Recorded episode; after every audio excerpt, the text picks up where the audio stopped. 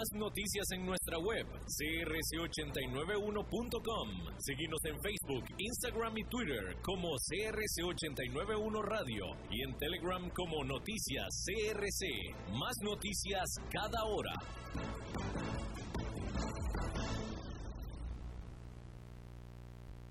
BMI Seguros te presenta a las 5 con Alberto Padilla.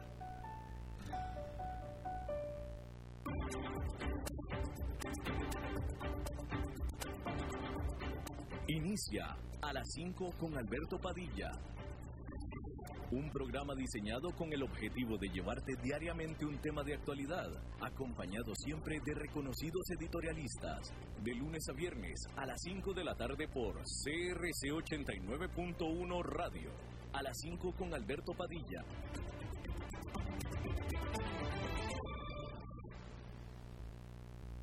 Somos el país pura vida, donde la gente se dice mae para saludarse, donde podemos contar los unos con nosotros, donde nos cuidamos y donde lo esencial siempre será lo más importante. Y hoy más que nunca nos protegemos, porque juntos saldremos adelante. En DMI creemos en proteger lo que amamos siempre y en este momento junto a vos protegemos lo esencial, a nuestra gran familia Tica. Hola, ¿qué tal? Saludos, bienvenidos a esta emisión de A las 5 con su servidor Alberto Padilla. Muchísimas gracias por estarnos acompañando en este inicio de semana, el cual está llegando a su fin.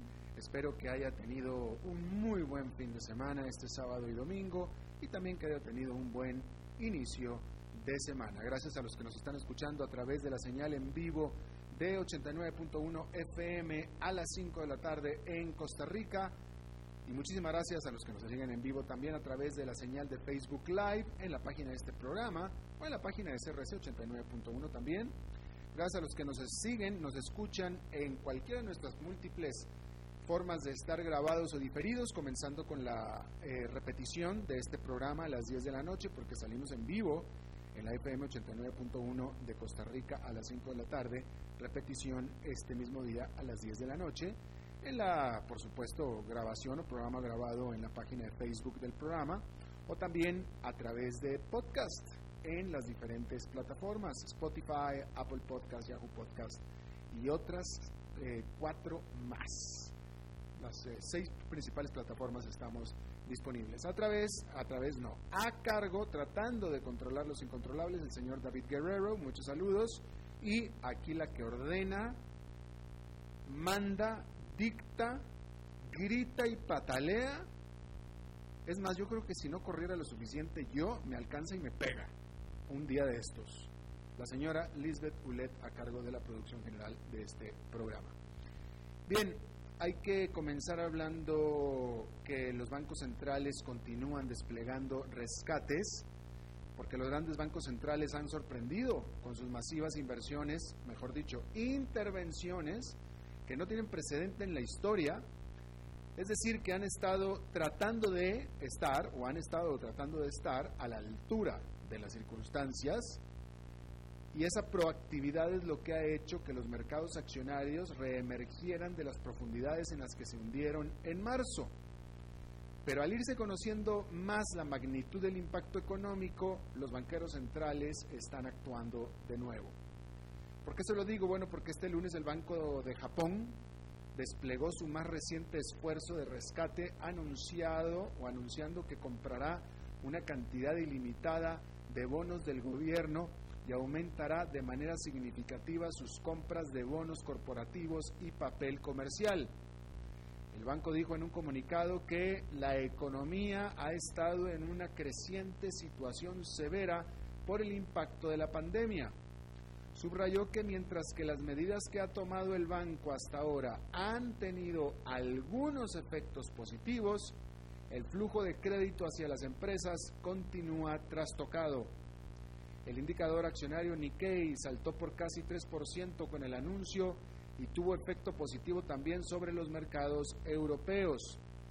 En este continente, los tres principales indicadores de Wall Street también quedaron con ganancias. El índice industrial Dow Jones ganó 1,51%, el Nasdaq Composite subió 1,11%, el Standard Poor's 500 avanzó 1,47%. La semana comenzó con continuos temores por la economía global y la salud de los mercados financieros, por lo que habrá reuniones de política monetaria tanto por parte de la Reserva Federal de los Estados Unidos como del Banco Central Europeo. Se espera que el miércoles la Fed haga un anuncio, aunque no se prevé que vaya a presentar un nuevo paquete o mayor rescate, al menos no en este miércoles, luego de haber sido bastante agresivo durante los últimos dos meses. Sin embargo, los analistas quieren saber lo que el presidente del Banco Central, Jerome Powell, tenga que decir sobre el estado de la economía, especialmente mientras los políticos están ya haciendo planes para reiniciar la actividad económica.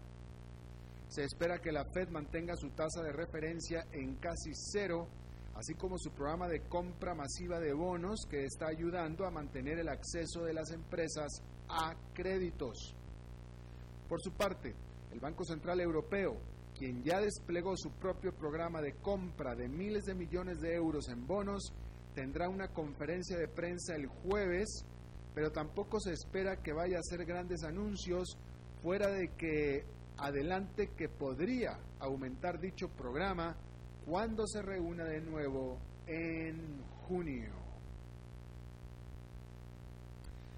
Bueno, en Alemania como parte de su vuelta a la vida pública, partir de este lunes la mayoría de los 16 estados impondrán el uso obligatorio de máscaras a los que utilicen el transporte público y salgan de compras, por supuesto para tratar de controlar la propagación del coronavirus. Alemania ha logrado evitar una crisis en comparación de otros países europeos, específicamente España e Italia, en parte por un buen y amplio programa de testeo y un sistema de salud bien organizado y financiado. Pero sin embargo, su camino hacia la normalidad es pausado, tentativo y completamente reversible.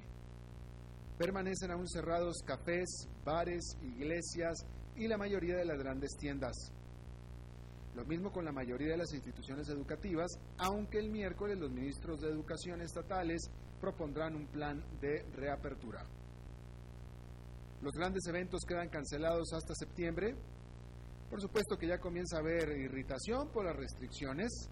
El jueves la canciller Angela Merkel se videoreunirá con los líderes estatales para hablar sobre los siguientes pasos a tomar para reabrir la economía. Sin embargo, se espera que sea una reunión tensa, pues la semana pasada Angela Merkel dijo al Parlamento alemán que algunos de los estados estaban relajando sus reglas demasiado entusiastamente. Por cierto, que la mayor automotriz del mundo, ahí en Alemania, la alemana Volkswagen, reencendió su más grande armadora, que a su vez es la más grande planta armadora del mundo, que sufrió su más largo paro de operaciones en sus 82 años de historia. La empresa dijo que la nueva operación de esta y todas sus plantas trae integradas 100 nuevos cambios para cuidar la salud de sus cientos de miles de empleados. Esta experiencia y sus medidas ponen de manifiesto la difícil tarea que les espera a las fábricas a medida que regresen lentamente a las labores en un mundo que todavía se está recuperando de la pandemia del coronavirus. Esta gigantesca planta de Wolfsburg es donde el icónico escarabajo se produjo por más de 30 años y es donde hoy en día se producen algunos de sus modelos más vendidos como es el Golf y la Tiguan. Esta legendaria planta cesó operaciones el 19 de marzo con la pandemia haciendo estragos por toda Europa haciendo cerrar fronteras y congelar economías completas. Su vuelta a operaciones es un símbolo de la gran tarea por reabrir las economías en toda Europa, en donde al menos 14 millones de personas trabajan en la industria automotriz. La vuelta en marcha de la planta no solo es eso, involucra reactivar una cadena de suministros que abarca 71 países y encadena a más de 2.600 empresas en estos tiempos en los que aún se está combatiendo la pandemia del coronavirus.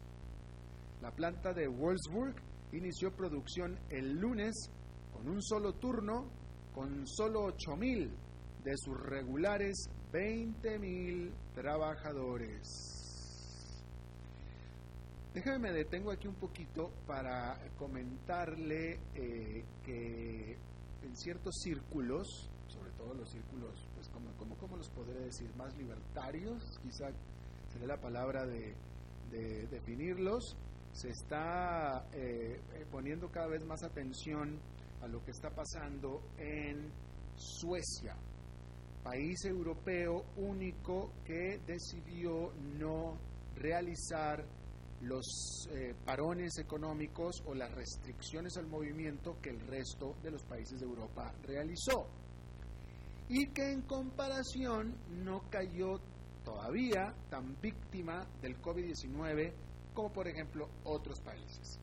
Entonces, este grupo de personas está señalando a Suecia como un ejemplo de cómo hacerlo bien, de cómo no cerrar la economía y sin embargo no tener un alto o muy alto, hay que decirlo, no, no muy alto número de muertes por coronavirus.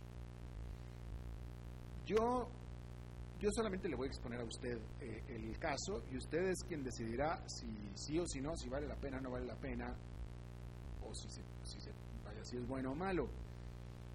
yo no alcanzo a calificarlo porque a ver, efectivamente, Suecia, que tiene 10 millones de habitantes, no cerró su economía. Por lo tanto, presuntamente su economía no va a sufrir tanto, y ni los suecos que se salven del coronavirus, van a sufrir tanto de los estragos económicos que el resto de los países de Europa y el resto del mundo está sufriendo, cuando menos hasta ahora.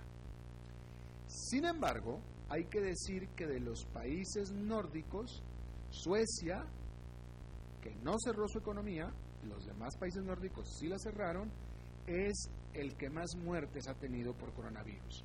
No alcanza ni por mucho los niveles de España y de Italia, hay que decirlo. No, no alcanza, no estamos en esos niveles en Suecia. Pero sí tiene más niveles de muertos que sus vecinos nórdicos y de infectados también pero con la economía no tan destrozada. Entonces este grupo de gentes dice, bueno, ahí está, no son tantos muertos, pero la economía quedó bien. Pero la implicación lógica es que si hubieran cerrado la economía, hubiera habido menos muertos. ¿Ok? Entonces, pues ¿cuánto es cuánto? ¿Cuánto es mucho? ¿O cuántos son pocos? ¿Cuántos muertos, cuántos muertos valen la pena? Cuando uno dice, ay, mira, pues nada más fueron tantos muertos, pero valió la pena con la economía abierta, ¿en qué punto? Hay que decir, de nuevo, y ya es la segunda, ya no es la, no es la primera vez que hago esta comparación, Suecia tiene el doble de habitantes que Costa Rica. Costa Rica cerró su economía y claramente la economía de Costa Rica va a quedar hecha pedazos una vez que eh, eh, esto pase y en teoría la de Suecia no. Pero Costa Rica tiene nada más seis muertos, de nuevo, hablando, Costa Rica tiene la mitad de habitantes que Suecia. Costa Rica tiene 5 millones y Costa Rica nada más tiene seis muertos con alrededor de 700 infectados y solamente seis muertos, con la economía destrozada.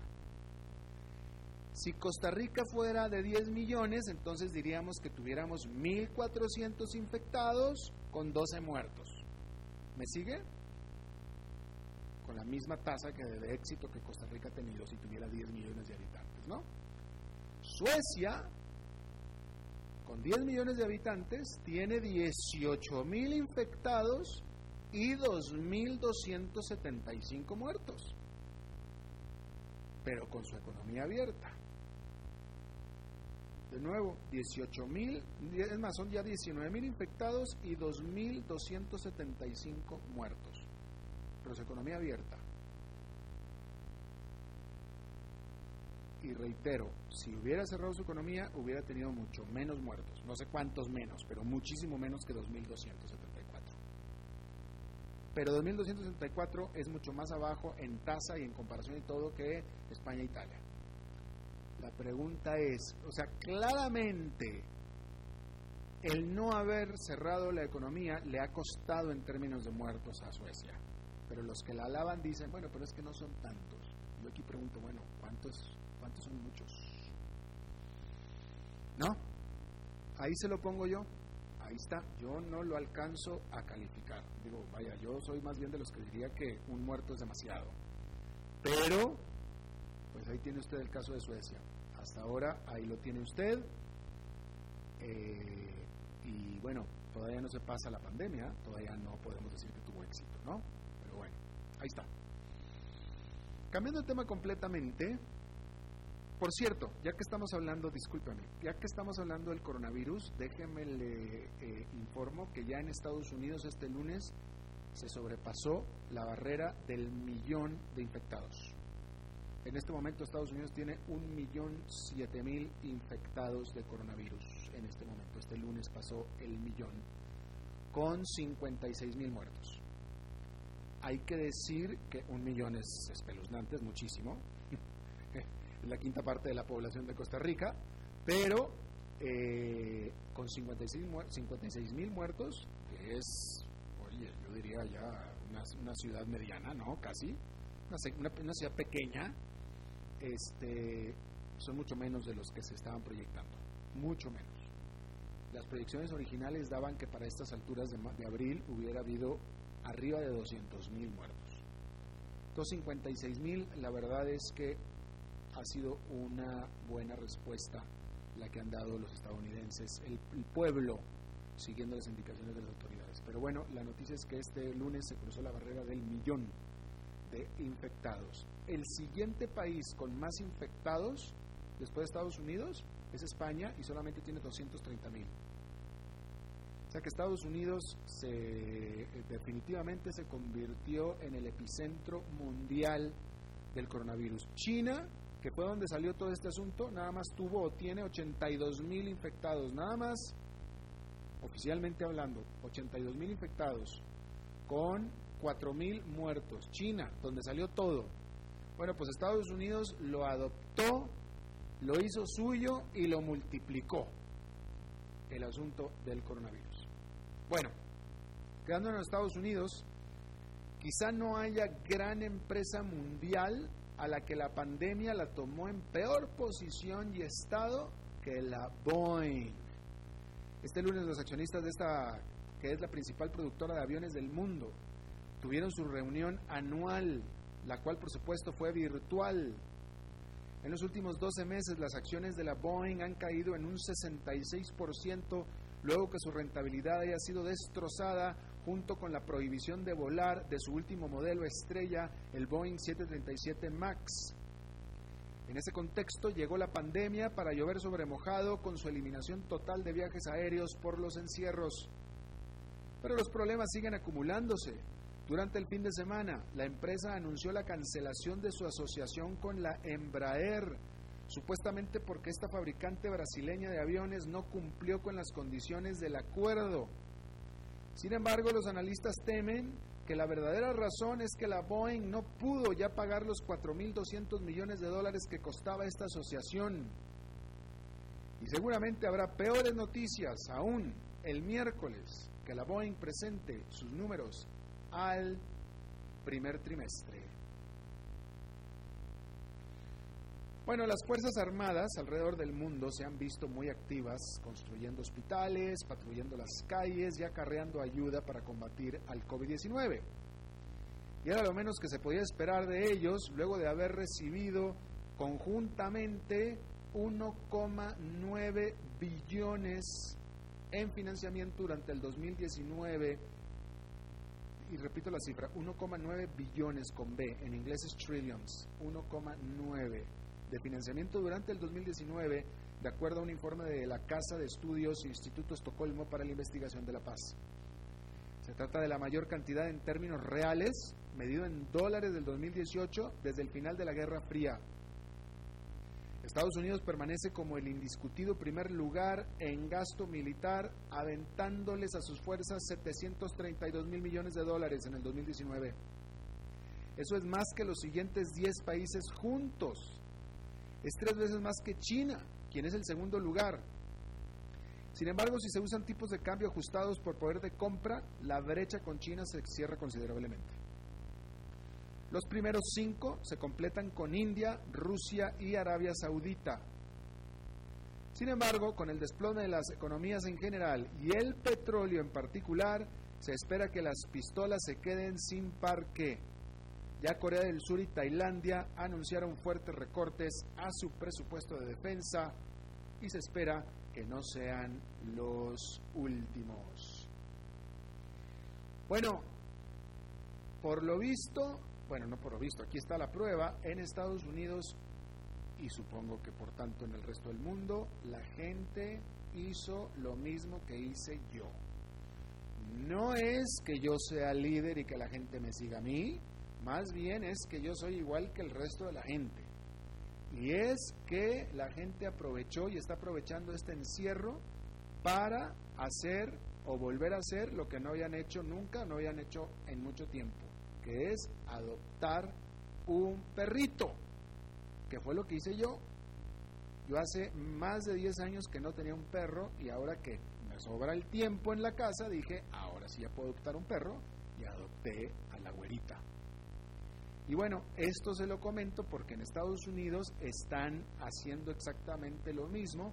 Los albergues de rescates de perros eh, están eh, reportando eh, déficits de cachorritos ¿no?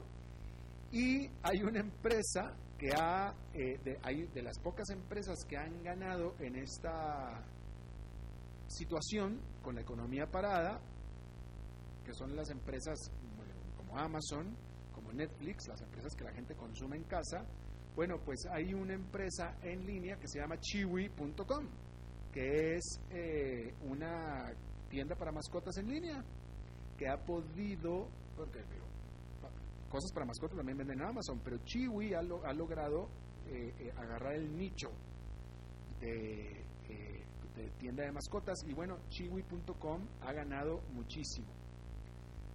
Sus ventas se han, han explotado durante la pandemia y al grado que la empresa está contratando 10.000 nuevos trabajadores para que lo ayuden a surtir todos estos pedidos que tienen y el precio de chiwi.com ha explotado más de 60% en lo que va de este año. Ha ganado más de 60%. Todo porque la gente está comprando mucho más para sus nuevas mascotas que tienen que antes no tenían. Bien, vamos a una pausa y regresamos con nuestra entrevista de hoy.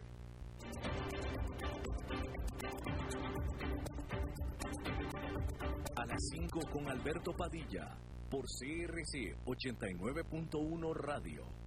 Somos el país pura vida, donde la gente se dice Mae para saludarse, donde podemos contar los unos con nosotros, donde nos cuidamos y donde lo esencial siempre será lo más importante. Y hoy más que nunca nos protegemos, porque juntos saldremos adelante. En BMI creemos en proteger lo que amamos siempre y en este momento junto a vos protegemos lo esencial, a nuestra gran familia Tica.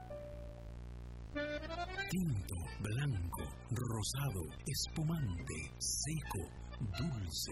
El vino es como los amigos, proviene de diferentes cepas y familias convertidas en bodegas de tradición. La Iride, una bodega personal establecida en Mendoza, Argentina, produce vino de exportación con la calidad de Mendoza, expresada en taninos frescos, frutales, remembranzas de tabaco y chocolate. Una fiesta al paladar. La Iride, vinos argentinos de tradición. CRC 89.1 Oyentes informados. Desde los verdes bosques de nuestra montaña nos llega agua Cerros de la Riva, agua fresca de manantial que te permitirá vivir en equilibrio, proteger tu salud y la de tu familia, libre de sustancias químicas, envasada sin alterar su naturaleza a 2.000 metros de altura. Agua Cerros de la Riva, naturalmente neutral. Búscanos como cerrosdelarriba.gmail.com Llámanos al 8374 3229. Cerros de la Riva, Live Spring Water. CRC 89.1 Radio se une a la lucha contra el coronavirus. Infórmese con nosotros a lo largo del día y la noche en las noticias y en nuestros programas con los principales protagonistas, expertos y analistas, para que juntos podamos combatir el contagio en nuestro país. Siga también toda la información a través de nuestra página web y en nuestras redes sociales, Facebook, Twitter e Instagram. Combata el coronavirus con información precisa y veraz, aquí en CRC 89.1 Radio.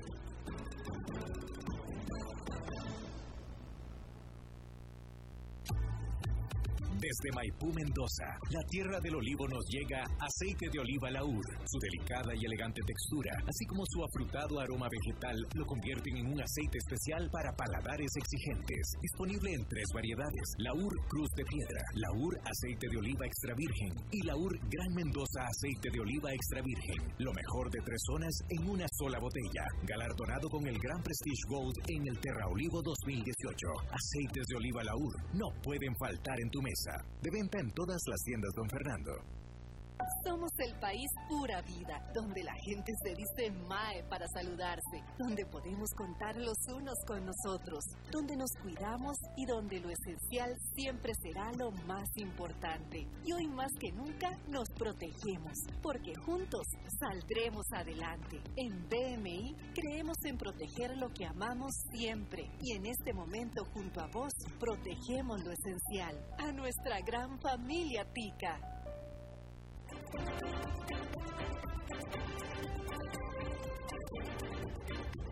Seguimos escuchando a las 5 con Alberto Padilla. Bueno, muchísimas gracias por continuar con nosotros. Me da muchísimo gusto presentarles a ustedes a un viejo amigo, a muy viejo amigo, que después de muchos años retomo contacto con él. Él y yo, bueno, navegamos juntos, no sé, algunas dos, tres crisis a lo largo de los tiempos y luego perdimos contacto y ahora otra vez volvemos a recobrar.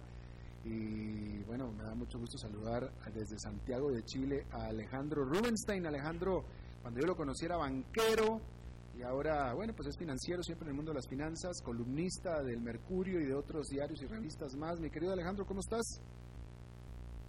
Alberto, mucho gusto escucharte después de tanto tiempo, un placer. Igualmente. Sí les dije que era de Chile, ¿verdad? Porque se le nota que es de Chile, Alejandro. Oye, Bueno, eh, ya me vine de Miami a Chile y ya se me pegó el acento. ya lo traías desde antes, Alejandro. Es que no hay chileno que no se le vaya el acento jamás. Ese lo traen pegado. Está bien. Oye, Alejandro, a ver, dime una cosa. Primero que nada, cuéntanos cómo se está viviendo esta pandemia en Chile. Bueno, eh, eh, han, tenido un approach bastante eh, en el sentido de que no había una, una cuarentena total y tampoco se han ido al extremo de no hacer nada. Entonces han habido eh, cuarentenas por zonas geográficas en donde se han detectado la mayor cantidad de casos. Eh, Chile, como saben, es un país bastante angosto, bastante largo, de norte a sur. Entonces, desde ese punto de vista, ha habido relativa movilidad por fechas. Llevamos, yo te diría, eh, poco más, un poco menos quizás de tres semanas en estas medidas y eso desde el lado médico y bueno desde el lado económico se ha empezado a activar todo un paquete todo un paquete de medidas para, para apoyar a las empresas para apoyar a las personas. Como en todos los lugares del mundo eh, nadie está enteramente conforme pero pienso que el manejo ha sido eh, yo en general soy bastante crítico, pero me parece que con toda honestidad el manejo ha sido apropiado. Y hasta ahora está dando buenos resultados. Tenemos, eh, desafortunadamente, pero tenemos 180 y algo fallecidos y, en una población de 18 millones de personas tenemos alrededor de 18.000 contagiados eh, medidos. Así que no ha sido todo lo grave, pero eh, al estar en el hemisferio sur, también es cierto que nosotros vamos a estar entrando al invierno, en donde típicamente la, eh, las, enfermedades respiratorias, en particular en Santiago de Chile, que es una ciudad muy contaminada, es algo de todos los años. Así que esperemos que, que, esto no sea una complicación y, y, bueno, y si Dios quiere, podamos salir adelante eh, con un ramillón, como decimos aquí, poco, con unos abollones nomás. Claro, claro. Eh, Alejandro, déjame te hago esta pregunta. Hoy en la mañana estaba yo participando en una videoconferencia con, con Argentina y estaba yo reflexionando y, te quiero compartir esta reflexión a ver si tú piensas lo mismo, porque me preguntaban a mí, ¿tú crees que América Latina vaya a ser mejor, vaya a cambiar para mejor después de esta crisis? Y yo reflexionaba y decía, bueno, este, como dicen ustedes allá por el sur, no puchica eh, eh, América Latina ha tenido muchas crisis. Eh, la última gran crisis fue en el 2001, 2000, allá con tus vecinos los argentinos, y antes de eso la de México, y etcétera. Y la verdad es que nunca, vaya, no, no, no hemos, no hemos emergido de esas crisis siendo una mejor región, con una transformación económica o ya insertados en el camino al desarrollo, eh, etcétera. Seguimos dependiendo de nuestras commodities, seguimos dependiendo de lo que nos da la tierra, etcétera. Entonces te pregunto yo, ¿tú crees que esta crisis, que por cierto es la primera que cae en América Latina en, ya más de 20 años, eh, o en 20 años, eh, ¿tú crees que esta América Latina va a aprender algo de esta crisis económica? Bueno, uno quisiera, ¿no? Pero mm, lamentablemente eh, bueno, yendo al caso particular de, de Chile, como un ejemplo, Chile es un importante productor de cobre, uno de los más importantes del mundo, y, y por tanto es, eh, es un recurso fácil, digamos, ¿no? Eh, hay una minera tal como hay un Pemex en México o, un Petrobras en, en, Brasil, aquí hay un Codelco, entonces eh, tendemos, tenemos la tendencia ahí por lo fácil, ¿no es cierto? Que, es donde podemos obtener los recursos lo más eh, rápidamente y, comercializarlos a nivel, a nivel global. Algunos países tienen algún grado de desarrollo un poco mayor industrial, pero la verdad son pocos.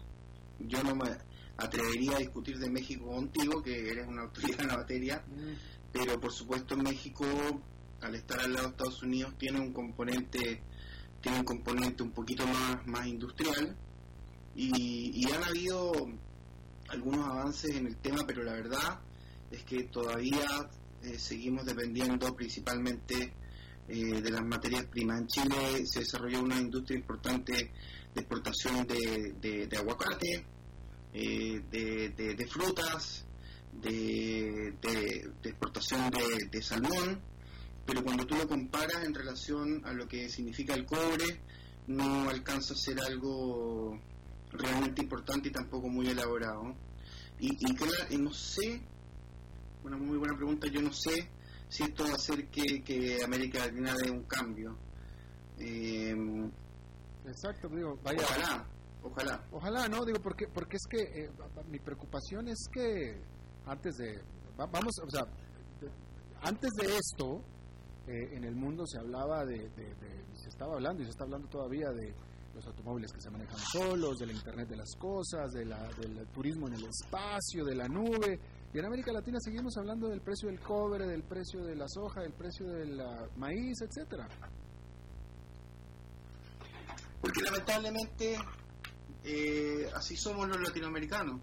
No lo quiero decir en forma ofensiva, pero así somos los latinoamericanos. O sea, somos eh, sin, sin desmerecer que hay avances tecnológicos importantes, puntuales en algunos países, eh, desarrollo de tecnología, este, etcétera, etcétera. En general, eh, tendemos siempre a irnos por lo más por lo más cómodo, ¿no? Por lo más eh, por lo más rápido en términos en términos gruesos, en términos gruesos, digamos, todavía sigue siendo un, porcentaje muy importante y cambiar eso eh, yo, yo creo que requiere un cambio completo de mentalidad, requiere una generación nueva y requiere adaptar un poco el modelo económico, ¿no es cierto?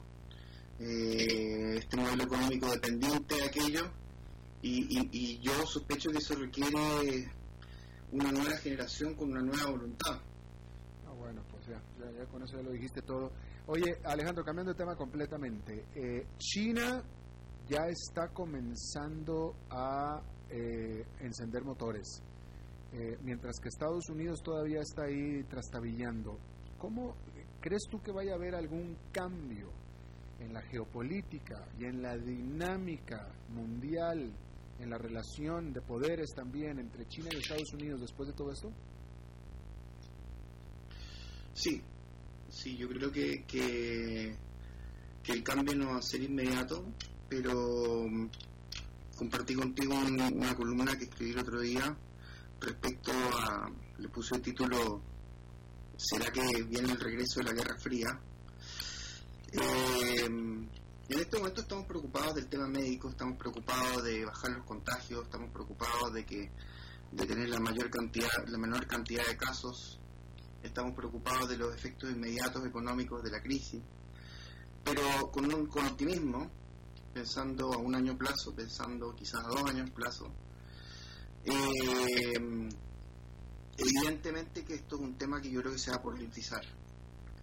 Y, eso no es algo, eh, si bien lo escribí bastante antes de los recientes declaraciones, eh, ya es posible, ya es posible observar, por lo menos en algunos países europeos importantes y en los Estados Unidos, ya es posible observar eh, una narrativa que apunta hacia China.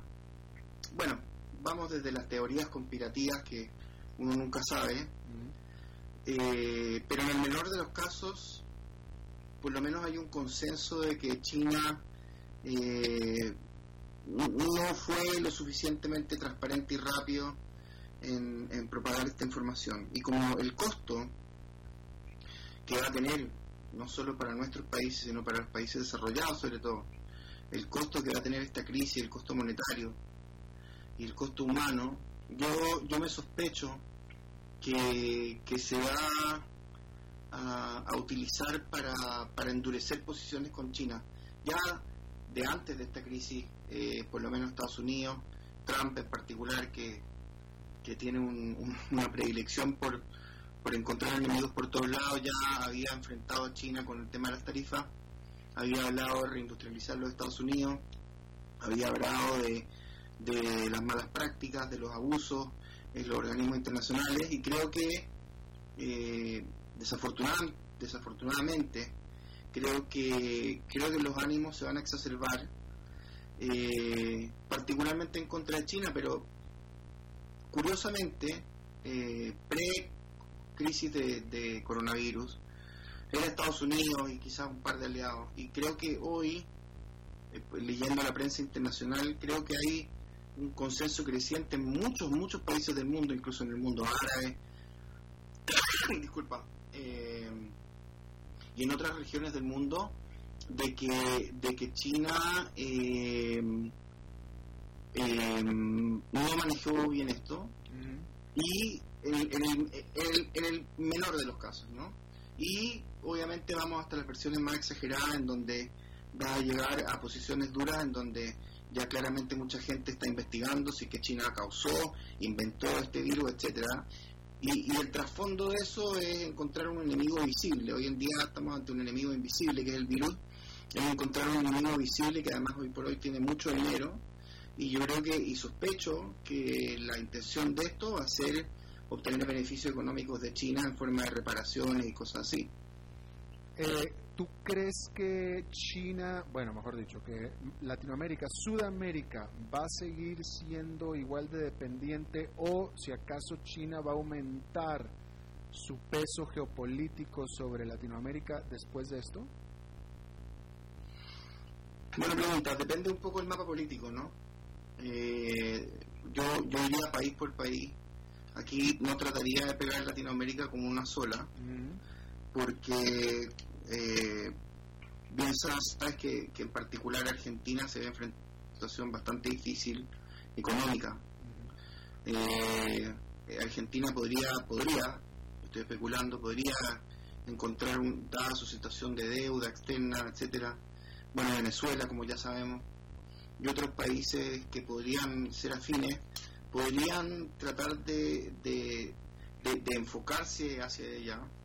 Y, y, por otro lado veo que países como Brasil, eh, eh, quizás Colombia, México, no, no, me queda tan claro dónde queda parado. Yo creo que eh, por un tema económico creo que tiene que centrar más hacia Estados Unidos. No, no veo a México tan tan metido con China, pero va a haber una, una aquí va a haber una, ¿cómo te diría? Una desviación. Eh, y, yo creo que los países se van a ver enfrentados, los países latinoamericanos, nos vamos a ver enfrentados a una presión entre, de elegir entre, entre China o eh, los Estados Unidos. Eh, y, quizás partes de Europa. Y, creo que ahí es donde los países pequeños vamos a tener que, nos vamos a ver enfrentados con decisiones importantes, eh, no solo en el tema tecnológico.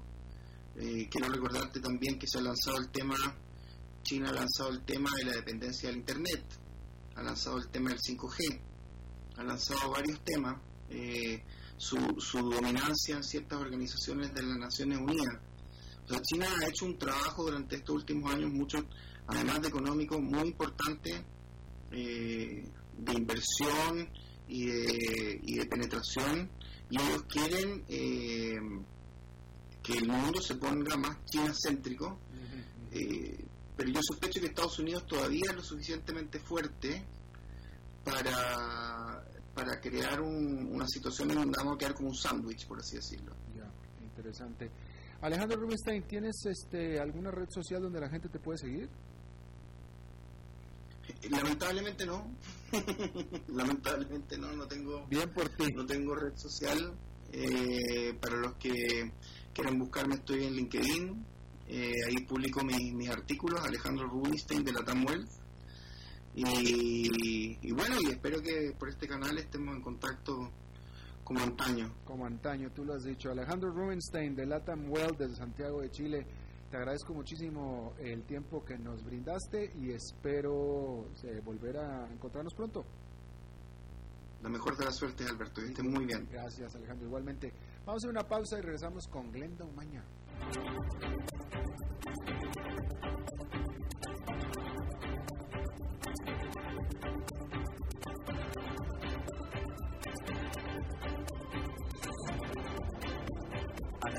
con Alberto Padilla por CRC 89.1 Radio.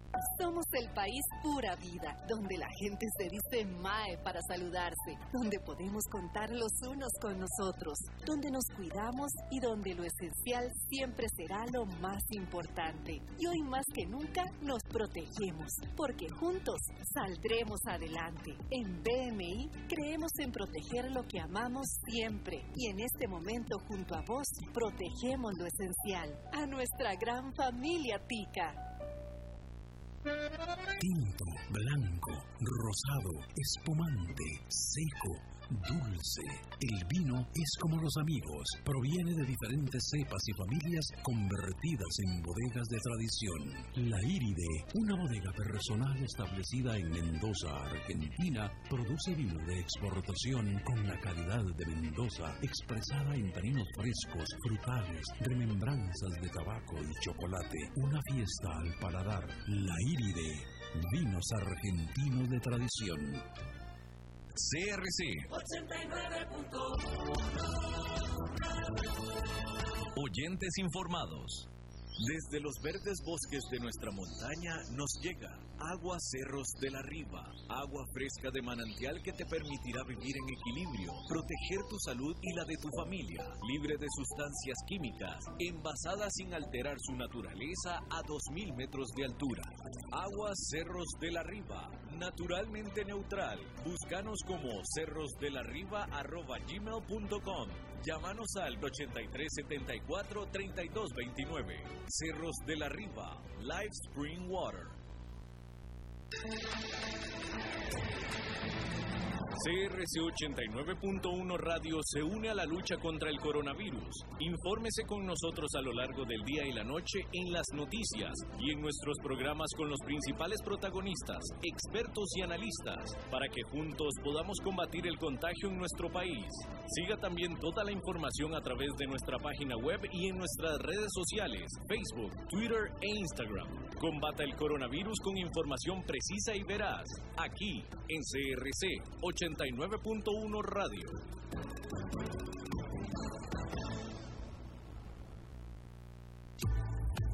Desde Maipú, Mendoza, la tierra del olivo nos llega aceite de oliva Laur. Su delicada y elegante textura, así como su afrutado aroma vegetal, lo convierten en un aceite especial para paladares exigentes. Disponible en tres variedades: Laur Cruz de Piedra, Laur Aceite de Oliva Extra Virgen y Laur Gran Mendoza Aceite de Oliva Extra Virgen. Lo mejor de tres zonas en una sola botella. Galardonado con el Gran Prestige Gold en el Terra Olivo 2018. Aceites de oliva Laur no pueden faltar en tu mesa. De venta en todas las tiendas, don Fernando. Somos el país pura vida, donde la gente se dice Mae para saludarse, donde podemos contar los unos con nosotros, donde nos cuidamos y donde lo esencial siempre será lo más importante. Y hoy más que nunca nos protegemos, porque juntos saldremos adelante. En BMI creemos en proteger lo que amamos siempre y en este momento junto a vos protegemos lo esencial, a nuestra gran familia Tica.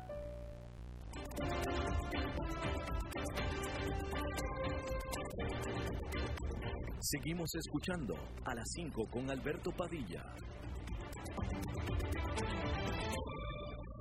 Buenos lunes y los lunes son de Glenda Umaña. Glenda, ¿cómo estás? Qué gusto saludarte, Alberto. ¿Cómo están todos? Un abrazo por allá, por Costa Rica. ¿Cómo se, ¿Cómo se encuentran? Todos muy bien, aburridotes ya, con ganas de estar saliendo ya, corriendo, desnudos por la calle, vueltos locos ya. sí, verdad que sí, todo el mundo está, está pues en esa misma situación. Aquí te cuento desde Georgia, donde estamos, donde vivimos, pues aquí desde el viernes pasado hubo un cambio, un cambio que se ha visto de forma paulatina. No todos, eh, digamos, han, se han ajustado y es que Georgia ha sido noticia más que todo a nivel nacional, pero también internacional, porque el gobernador aquí autorizó a partir del viernes pasado a que ciertos negocios, como hemos visto también hoy en Costa Rica, que creo que ustedes lo han, lo han estado comentando, lo han estado informando, eh, pero del viernes pasado aquí se autorizó, por ejemplo, a los salones de belleza, peluquerías, eh, sitios donde hacen las uñas, gimnasios, eh, boliches, salas de masaje, a que abrieran sus puertas. nosotros hicimos un pequeño se nos va. Glenda, hay que pagar el teléfono la próxima vez, Glenda, ¿ok? Este, evidentemente el satélite, el satélite nos traicionó, le pegó un aerolito al satélite y nos cortó la comunicación con Glenda y ya la retomamos inmediatamente. Hay que, eh, Glenda seguramente lo va a mencionar, pero el gobernador del estado de Georgia es un caso especial porque es un republicano del partido de Donald Trump y muy afín. ¿Alberto? Glenda, hay que pagar el, hay que pagar la cuenta del teléfono, Glenda. Ay, qué raro, nunca nos había pasado, que, espero que no que no se me haya eh, que no me vuelva a pasar. Pero bueno, eh, te estaba contando que está, hicimos un recorrido tanto el viernes pasado cuando comenzó comenzaron a abrirse estos negocios, vemos un poco esa apertura obviamente eh, contrasta, ha sido polémica porque mucha gente no está de acuerdo, inclusive me llama la atención que el mismo presidente aquí de Estados Unidos había, eh, bueno, ya sabemos que los mensajes de él siempre son contradictorios, eh, dice una cosa, después dice otra, pero eh, él había animado un poquito a algunos a, a continuar, ¿no? En algún momento, y así lo hizo acá la decisión del gobernador de Georgia, que luego el mismo presidente dijo que no compartía, que no compartía esa decisión. Pero bueno, eh, yo te cuento, digamos, el círculo de personas que nosotros conocemos, estaba un poco molesto diciendo, bueno, nosotros no vamos a ir a acudir a ninguno de estos sitios. Hay una persona que sí decidió irse a hacer las uñas, me llamó la atención. Eh, me dijo que había una enorme protección por parte de las personas que están trabajando. Y bueno, a partir de hoy, de hoy lunes, eh, están autorizados los restaurantes a abrir sus puertas. Al igual que en Costa Rica, eh, muchísimos restaurantes han estado enviando eh, comida a domicilio, ¿no? Que por ese lado ha sido muy bueno, también para por lo menos no tener tantas pérdidas, ¿no? Por parte de los restaurantes. Eh, pero bueno, a partir de hoy aquí ya podían abrir sus puertas, hicimos un pequeño recorrido, vimos que algunos, pocos, sí habían abierto, digamos el 50%, eh, pues acataron esta disposición, pero estaban, digamos, vacíos. Tal vez vimos una, eh, un restaurante que era al aire libre, pasamos en el carro y había tres personas eh, afuera en una mesa sin mascarilla ni nada, como diciendo que estamos en la normalidad, ¿no? Pero bueno, eh, hay que ver poco a poco, obviamente ahora hay un gran enfoque mundial hacia la posible vacuna, se habla, hoy en Inglaterra se acaba de, en Oxford están liderando también esa posibilidad. Pero bueno, Alberto, también quería hablarte rápidamente y advertirles a todos ustedes, porque yo sé, Alberto, que tú has dedicado programas enteros a este tema de las estafas. Pero en este caso y en una nota personal, la estafa quedó en nuestra propia casa, porque eh, te cuento, y es bastante doloroso y lamentable, que eh, mi hija Ana Laura, que vive en Costa Rica, ella es la directora de una organización que se llama Soy Niña, que se dedica a ayudar y empoderar a niñas en riesgo social, niñas pobres, niñas eh, pues que han cambiado totalmente gracias a este programa que ya tiene más de dos años. Y ellos estaban esperando una llamada, estaban haciendo unas gestiones en el sistema de contratación pública de la presidencia para eh, ser parte de ese programa y recibir más fondos para trabajar con estas niñas y ampliar el programa. Pues eh, obviamente hay personas que definitivamente tenían que conocer de esta situación y mi hija recibió una llamada de una persona, obviamente entrenada, sumamente amable, eh, cordial, eh, se hacía pasar como, como muy conocedora de toda la situación, inclusive tenía datos, tenía datos de ella. Entonces la hace entrar a una página que era una supuesta página del Ministerio de Economía. Y bueno, en resumen, en resumen, eh, le sacaron 3.500 dólares de fondos que ha costado muchísimo recoger. Pero bueno, la, la, la, lo, que, lo que queremos nosotros es, a, pesar de que las autoridades han advertido y requete advertido de, de estos timos, estos robos, estos engaños, estos fraudes, estas estafas, eh, seguimos cayendo y en este caso pues eh, tuvimos esa ingenuidad eh, justamente porque la persona conocía nuestros datos y, y fuimos cayendo o fue cayendo mi hija en algo que ahora pues lamenta muchísimo. gracias a Dios pues el banco donde se depositaron está colaborando, ha estado colaborando muchísimo y, y, se han portado de una manera excelente. Obviamente lo primero es hacer la denuncia al OIJ, que aunque es sumamente difícil, que es muy importante que nosotros hagamos la denuncia. Así es que, por favor, eh, yo sé que lo han dicho hasta la saciedad, pero si usted es de las personas que no lo ha escuchado, y está del otro lado de la línea, eh, acá escuchando este programa, yo le quiero advertir que por favor eh, no haga caso de ninguna llamada, aunque le den sus datos, aunque le den su cédula, aunque suene muy cordial y aunque lo lleven por páginas que supuestamente son totalmente creíbles. Esa es nuestra eh, advertencia, nuestro consejo para que no les pase lo que lo que lo que nos sucedió, ¿no? Eh, especialmente segurísimo de que sea también fondos que son para niñas de escasos recursos. Terrible, Glenda, terrible. Eh, yo mi primera, ya no tenemos tiempo, ya tenemos que irnos, pero mi primera recomendación en estos casos siempre y siempre lo digo es no conteste una llamada de un número que no reconoce. Pero si en este caso, como en el de tu hija, ella estaba esperando alguna llamada, justamente un número que no reconoce y encima se le meten con algo conocido y esperado, como era este caso que, de una contratación, pues sí, este, hasta el más ducho cae con estas cosas y, gracias por compartir pues esta experiencia tan terrible, Glenda.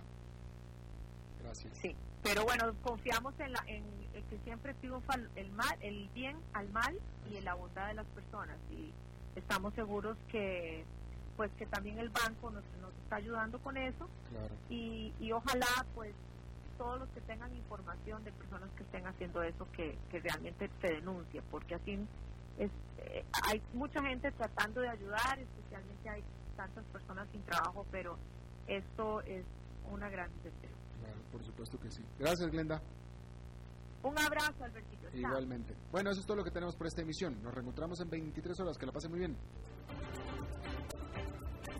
Somos el país pura vida, donde la gente se dice Mae para saludarse, donde podemos contar los unos con nosotros, donde nos cuidamos y donde lo esencial siempre será lo más importante. Y hoy más que nunca nos protegemos, porque juntos saldremos adelante. En BMI creemos en proteger lo que amamos siempre y en este momento junto a vos protegemos lo esencial, a nuestra gran familia Tica. BMI Seguros te presentó a las 5 con Alberto Padilla.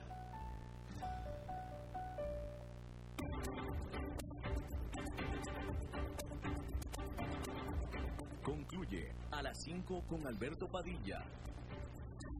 Un programa diseñado con el objetivo de llevarte diariamente un tema de actualidad, acompañado siempre de reconocidos editorialistas, de lunes a viernes a las 5 de la tarde por CRC 89.1 Radio, a las 5 con Alberto Padilla.